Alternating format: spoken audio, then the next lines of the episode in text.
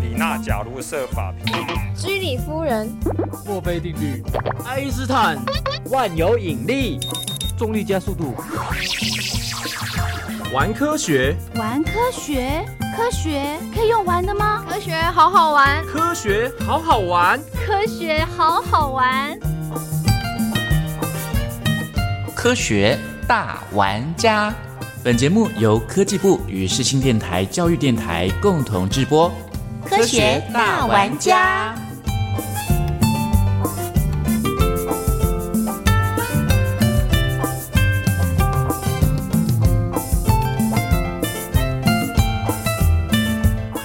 今天呢，我们在节目中邀请到了国立台湾大学名誉教授暨昆虫学系兼任教授，也是生传系的兼任教授石正仁石教授。据我所了解哦，如果要采取有机耕种，要考虑到的面向蛮多的，比方说水资源呐、啊，还有泥土本身呐、啊，还有如何防治病虫害这个部分。那石教授，您本身是昆虫专家。在这个部分应该是没问题喽。那在管理虫害这个部分，您是怎么做的呢？其实害虫之所以变成害虫哦，都是被环境所逼了。他也逼不得已，哎，他是逼不得已啊，因为没有其他的东西可以吃，或者因为他的天敌被消灭了等等，嗯，好、哦，害虫的数量才会大发生嘛。那我们就是说，让它不要大发生，就是不要给它。害虫大发生的这些条件呢，比如说你一公顷通通做高丽菜，那喜欢吃高丽菜的虫呢，一过来它食物就没有限制啊，嗯，嗯没有限制，它昆虫是一变一百，一百是变一万，这样子一代一代的生，它只要经过四五代以后，它就是几亿只啦。它是繁殖力非常的强，繁殖力强，时间又时间又短，嘿，嗯、快。所以你只要说食物的供给是无限量的话，嗯嗯、事实上对这个昆虫虫害的发生呢，就是很大的一个诱因嘛。那可以怎么办呢？我就是不要一公顷都种高丽菜、啊，有一分地种韭菜，有一分地种葱，有一分地种萝卜。嗯、嘿，我就把它规划出来以后，它食物的供应呢就不会无穷尽。一进来的虫都是很少嘛。我们耕作的方式采取那种少量多样的方式，嗯，去配置你的农田，嗯、所以我们限制它食物的供给量的话呢，它就不可能大发生。所以你刚刚说的那个方法是病虫害管制的一种方式，其中一个，哎、欸，其中一个方式。那我以前还听过什么费洛蒙啊、嗯、之类的，嗯、是现在是有慢慢开发出一些非农药的虫害防治方法，像费洛蒙就是其中一个啊。哦嗯哦，或者是有人用捕虫灯啊，或者是有人用粘纸啊、套袋的方式啊去、啊、套袋。哎、我们每次去买水果啊，哎、像那个拔蜡、嗯，嗯嗯，它一定会套袋。是，对，就是果皮比较嫩的那种水果。很多水果，像丝瓜也是，苦瓜也是，它如果没有去套袋的话呢，果实蝇呢就过来产卵。这那这个都是不用农药的嘛。嗯、现在就是说，我要防治害虫，可是我很讨厌农药。就开发出一些非农药的防治方法，对于昆虫来说是比较和善的。你这个论点其实非常好哦，就是说我们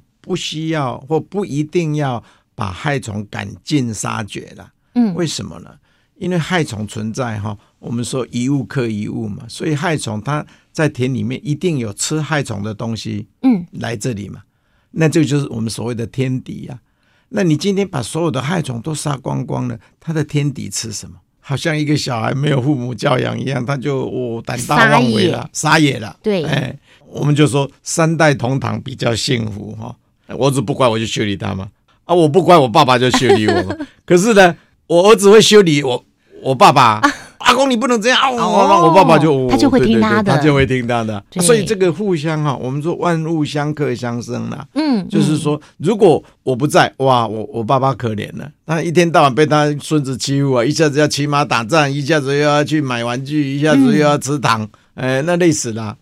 回到生态的这个架构来哈，就是说有作物，作物就好像我儿子了。假设害虫就好像我啊，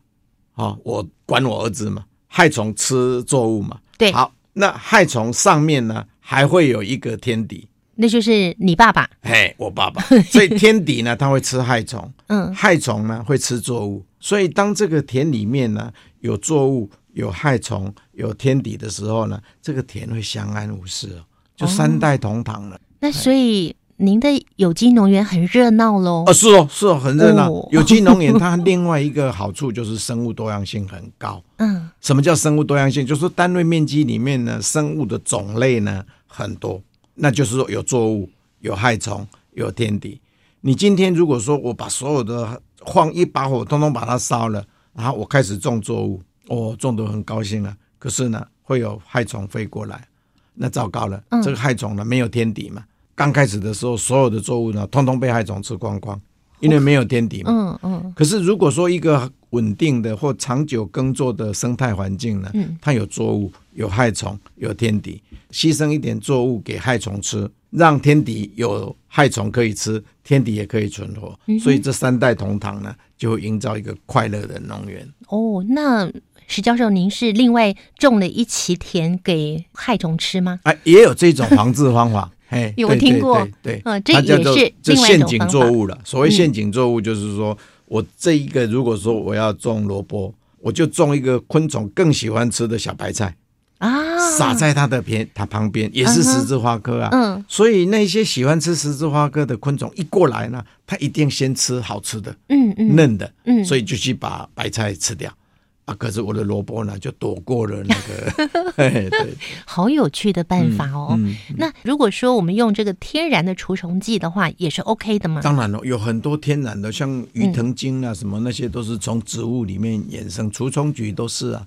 哎，菊花上面也有很多杀虫的物质啊，昆虫不喜欢，嗯，嗯，或者很多寄避植物，就说昆虫闻到那个味道不喜欢，像九层塔，嗯嗯嗯哎，哦，我们喜欢吃嘛，可是昆虫对这个味道它不喜欢，那这些呢都是让它很讨厌靠近的，哦，让植物的种类很多样化，昆虫就不会太多。生物多样性也照顾到了。哎，是是好，，这哦然很后重要。在你的那个有机田里面呢，你所种的这些菜呢，也不会被大量的昆虫给吃了。对对对，那对真的虫来了，我听说还有人用手去抓的耶，其实抓不 完了，每每天都会有出来，每天都会出来，是是每天都会来，所以它是一个循环周期非常短。我们用蝴蝶来举例的它话，一个月就完成了从从产卵，然后孵化变幼虫，然嗯后再化蛹，再羽化变成成虫，大概就是一个月的时间了，一个月呀、哎，一个月。所以它一年可以繁殖十二次，哎，是啊，你看一次繁殖是一百哦，嗯你一百把它乘以十二次，老师我撑不下去哎了。是啊，那就天文是数说目一百字后面有加了二十四个零啊，嗯，天文数字，老师您刚说一只蝴蝶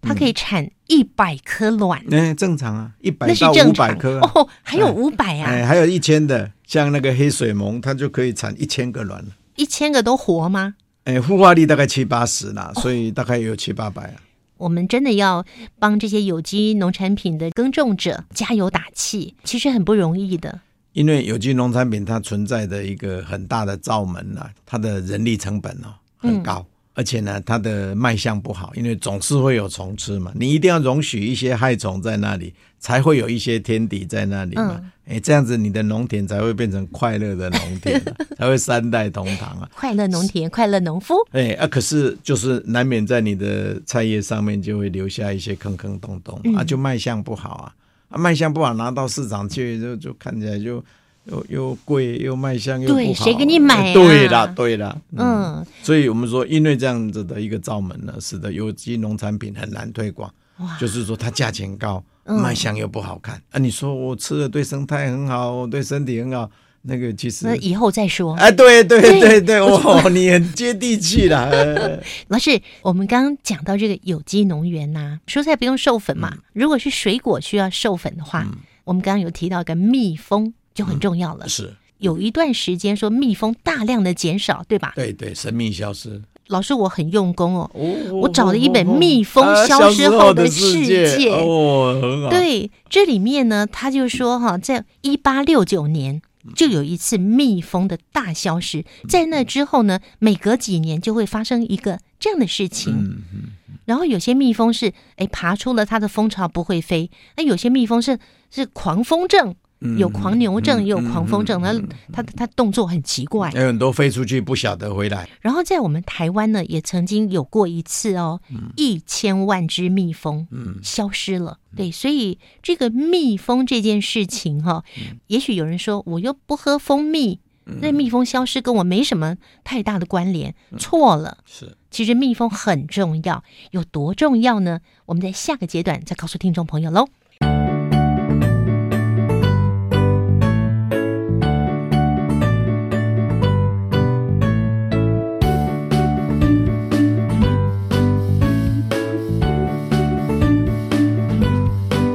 亲爱的朋友，今天《科学大玩家》节目呢，我们邀请到的这位大玩家呢，他是国立台湾大学名誉教授石正人石教授。石教授呢，刚刚跟我们谈到很多跟昆虫有关，以及带了一点有机耕种的一些基本的概念了。其实呢，我想我们这一集节目没有办法讲太多有机的一些专有的知识。那我们现在呢，要回到一个我们的昆虫的领域。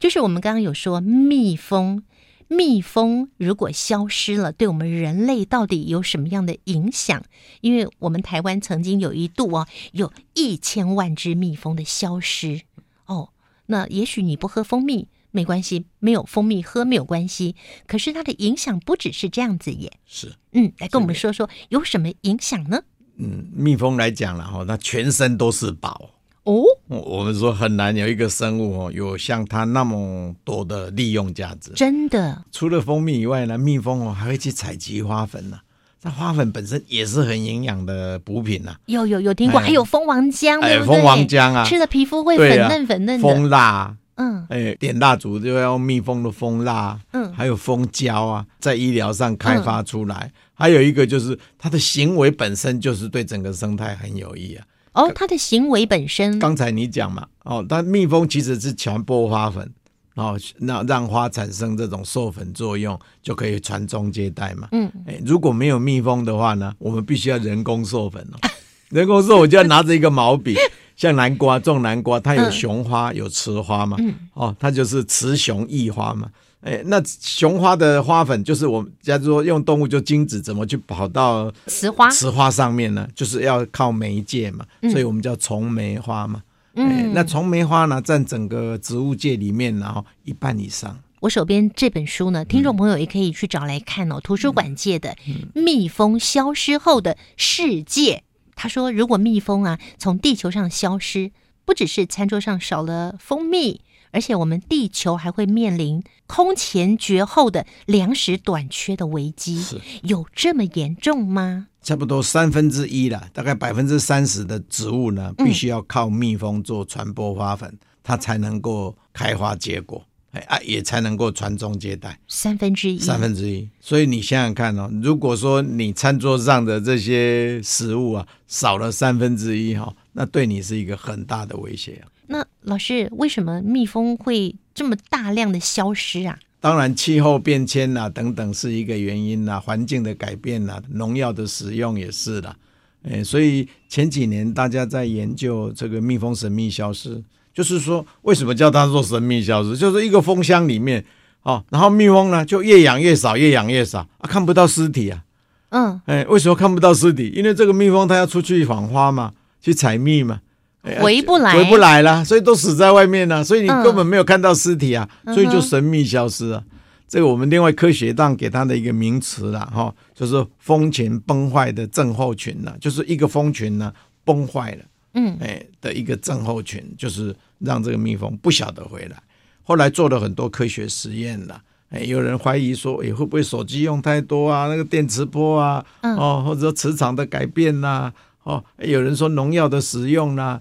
也有人说哦，某些病毒像这 个 COVID-19 COVID-19 这样哎， 是不是在呃蜂群里面引起这种大流行病、啊、传染病哎，嗯嗯，所以在在目前的研究里面，比较得到科学的支持的呢，跟使用农药是有关的、哦，哎，尤其是一种像那种类尼古丁的农药哈，嗯哎，它的大量使用因为便宜嘛，好用，杀虫作用又强，啊，用出去以后在花上面啊等等，那这个蜜蜂去采花粉的时候，它采到了以后呢，就丧失了回家的蜜蜂要回家，嗯那要有很强的记忆力啊，因为在三度空间里面，它飞五公里或三公里外去采花粉，它飞这么远哎，啊，对对对，它的嗯有效的那个那个巡守花蜜的那个大概都三到五公里，三到五公里，哎呀哎呀，嗯就从这里已经跑到阳明山去了，就是目前科学家研究出来，嗯，非常可能是因为农药，所以造成它的 GPS 坏掉了，哎，可可以可以这样讲， 可以这样讲，可以这样讲，所以就嗯就不晓得怎么回家了。它没有家可以回，它也会在外面冻死吧？对呀、所以就神秘消失啊，就死在外面。好可怜哦，哎不是蜜蜂可怜，是我们人好可怜哦。是哦，你这样子在一直糟蹋这个环境的话，蜜蜂消失后的世界呢？对，其实对人类来讲是很很很艰困的一个一个环境，这是一个残酷的事实。而且蜜蜂消失哈，一个物种的消失了，像好恐龙一样，它嗯就永远不会再回来。有得救吗？没现得在救我们啊我哦你说我恐蜜龙没得救没关啊系对了，啊，现在说我们蜜当蜂嗯然要阻止它，把可能危害它的一些因素，像一些类尼古丁的农药呢，嗯就把它禁掉或不能使用或限制使用，甚至于有些说你要用，可是不能在开花期的时候用。难道我们不能不用农药吗？说不用农药哦，其实也很难呐、嗯哎，因为现在大家已经丰衣足食惯了，突然叫你说哦，一天少要吃一点哎少吃一点，哦，那是一件很痛苦的事情。要、啊不然减肥的人为什么那么不容易成功？嗯，就是说你要他少吃是一件很痛苦的事。那如果没有农药了哈，我们可以这样估计哈，就说目前的粮食产量呢，大概会减少二十 percent，五分之一，五分之一。那目前世界上的粮食哈，其实是不足的哦，有二十 percent 的人是处在饥饿边缘的。所以呢，这个蜜蜂我们一定要想办法留住它，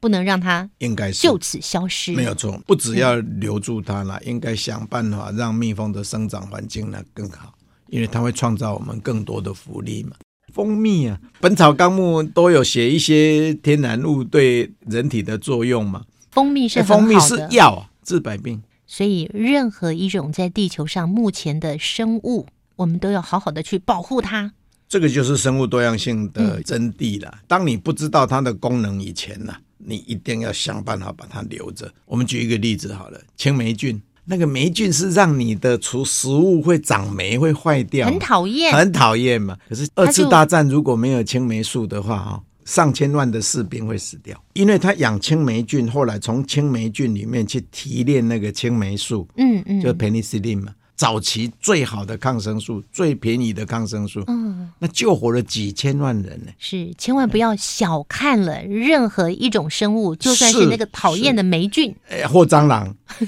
哎，你其实都不能让它消失哦。我们要非常认真的思考这个问题。我们环境呢正在不断的恶化当中，没错。，我们可以做些什么？其实你说我又不是农夫，我也不能种有机啊，我叫我买有机又很贵。嗯我觉得你就是在你身边可以做的，对于环境的维护。垃圾的减量，嗯垃圾的分类，啊，这些都是非常微乎其微、非常简单、举手之劳。对，我们都可以做得到的。是。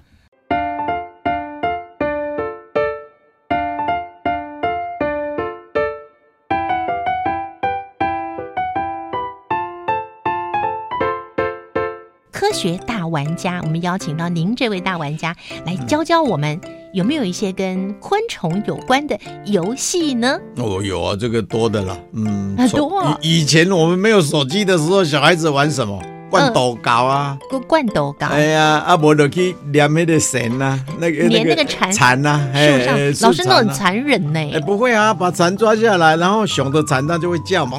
叽叽叽叽啊，就比比看谁大声啊，哎，或斗蟋蟀啊，以前那个嗯农民呢、没没事啦，嗯农闲嘛，哎嗯，没代志有做，没电视有没看手机可以滑，哎、他就只好让两只蟋蟀来斗啊，啊斗赢了我、他就赚很多钱呐、嗯嗯，啊我们不拿来赌博啦哈。 不是啊，就是说这是一个以昆虫作为游戏的很好的同伴。嗯，还有人嗯养那个宗师啊，就在听那个声音啊，那个虫的叫声很好听、 啊。有人养小鸟哎、画眉鸟，那个叫声非常好听嗯。有人养昆虫来对听它啊，的对啊声，音嗯纺呐。织娘啊，宗师它也会叫啊，它两个翅膀会摩擦啊，就好像在唱歌一样啊。在你的田里有这个东西吗？有啊有啊，那个宗哦师很多啊，到处都是啊、哦，太好了。嗯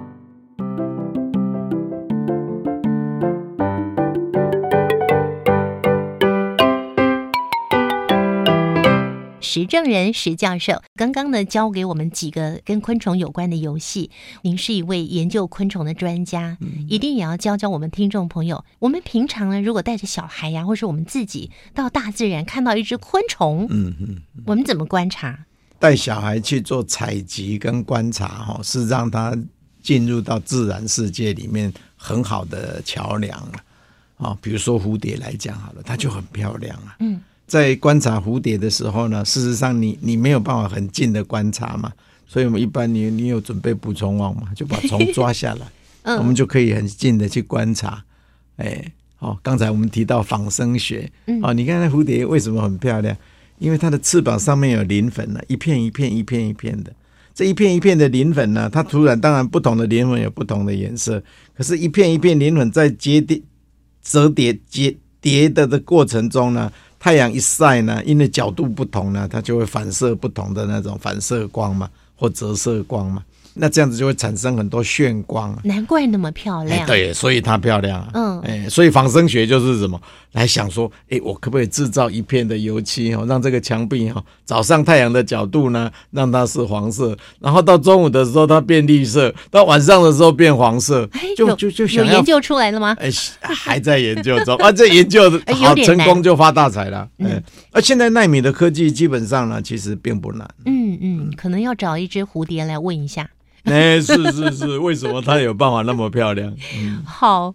观察昆虫呢，我们千万要记得一件事情，就是不要伤害它。嗯当你观察完之后呢，你就就把可它以放回去。让它回去，是嗯对不对？好呢，而且在观察的过程中呢，其实不只是昆虫，嗯，就说昆虫之所以来这里，一定是这里有它喜欢的食物，或者是温湿度，或者是日照的强度。哎，其实你要借由这个昆虫的观察呢，进入到更深层的那个生态环境里面去。有一只昆虫来看这个大环境，是，大就的是我生是刚才态讲是一个桥梁嘛。嗯比如说我我我带小孩子出去做蝴蝶的观察或蝴蝶的采集，好、观察完，我们事实上接下来呢，哎，蝴蝶为什么要在这里？它是来吸花蜜吗？好、或或者是呃，它这个是来找女朋友的，哎，对， 哎，有一些蝴蝶比较向阳，喜欢向阳的；有一些比较喜欢向阴的；哎，有一些比较干燥的环境，有一些比较喜欢潮湿的环境。所以你从那里呢，你就可以去认识你的环境。嗯，哎，环境里面呢，事实上它的因素太多了哈、哦，日照是一个，风是一个，嗯雨湿度是一个，哦，还有各种不同的植物相呢，是，会塑造出来说这里很多昆虫喜欢在一起。嗯，比如嗯，说我们说夏天要去赏萤火虫，你会发现萤火虫会群聚的，它为什么要群哎、聚、啊？对，就是那个地方它喜欢嘛。哦，哎，这以前的人的观察，哎嗯，枯草化萤，以为说哦，这个萤火虫是从枯草里面长出来，其实是因为草枯掉了，然后里面就有很多的腐殖质，然后就吸引很多的瓜牛啦、嗯蚯蚓啦过来这个腐殖质这里。那这个蚯蚓、瓜牛来了以后呢，萤火虫是肉食的啊，嗯它就喜欢来吃这些瓜牛啦、这些蚯蚓啦等嗯等，所以那个地方呢就会聚集很多的萤火虫。科学。科学科学到底怎么玩？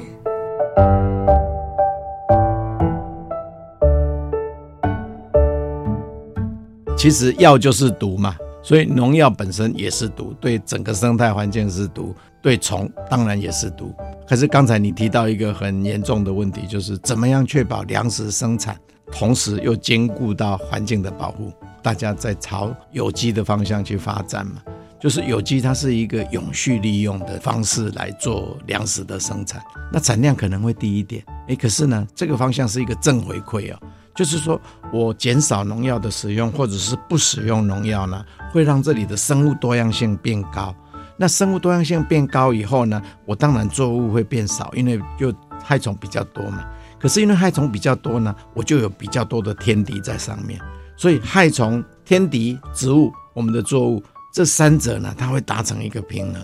那达成平衡呢，以前呢，达成平衡呢，这个需求哦，就是植物的产量的需求不够我们使用。现在我们要想办法改变这个平衡，让它呢这个平衡会提高到植物的产量呢是够我们用，那这个是大家在努力的。那有机是一条路、哦，哎，就是说我让它产生正回馈，慢慢的呢减少农药的使用，开始让生物多样性多起来，让这个田变成是一个三代同堂的田。这个三代同堂的田呢，这个整个生态平衡呢，自然是一个无法克服的力量。上太阳，你要阻止它上升是很困难的，它就是每天都是在做。所以你田里面有这种生态环境、自然的这种平衡的话，事实上它就会有一直持续在运作。现在农药的使用哦，其实政府已经非常重视了哦，它从源头开始管理。你你要去买农药，你买不到啊，你要登记啊，然后他才愿意卖给我。如果他乱卖农药的话呢，他会被处罚的。这是源头上开始管理，然后使用上呢，他也管理你。比如说，你这个农药本来是要稀释一千倍。你不能哦，我想要把它药效变好，我稀释五百倍就好，用用药量多一点就好。最后呢，还有末端管理，末端管理就是说在市场上去抽验，用那个化学分析来看呢，农药残留量是多少，如果超过一定量的，就整个要全数销毁。哎，这个是我们真的已经为农药付出很多的代价。那其实农药在人体上，当然我们看得到了，可是还有更可怕的是对整个生态环境的破坏。你看虫那么小，人那么多，我吃一点农药其实还好啦，老实讲，哦，可是你看那么小只的虫，吃到跟我们吃到的量一样的农药，它死光光啊，哦，棒打老虎，鸡吃虫嘛，这是生态的一个设计嘛。那你最底层的这个虫呢，如果没有的话，鸡吃什么？没有鸡呢，老虎吃什么？假使我们人类是老虎的话，你就没有鸡吃嘛，对不对？所以昆虫的存在呢，对整个生态环境的稳定，还有永续的生态环境呢，是一个非常重要的。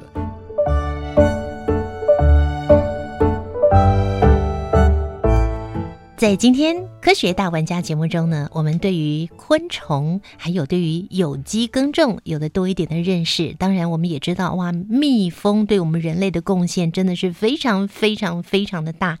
所以说，哎，在我们生活周边呢，有这么多，不管你认得的或是你不认得的这些昆虫，我们真的要把它当成好朋友。我们要善待它之前，就更应该善待我们的环境，因为它是组成环境里面很重要的一份子。缺一不可。对，很基本的，我们的环境一定要好。对，我们要一起来努力。是让生物多样性高，整个生物啦互相相克相生，大相互相又竞争又合作。今天非常谢谢石正仁教授，谢谢您的分享。哎，谢谢佳佳。我身边有很多住在都会地区的朋友，虽然不能像石正仁教授这样拥有自己的一片土地，但是他们跟农会或者是跟一些农夫来租借土地，自己来种菜，真的是很开心的一件事情哦。营造一个开心农场，既然我们要自己种，我们就要。秉持着对土地的关爱，还有关注我们自己的健康以及万物的健康，让我们就用最健康的、最自然的方式来耕种土地吧。这一集《科学大玩家》节目就进行到这里了，我们下次见，拜拜。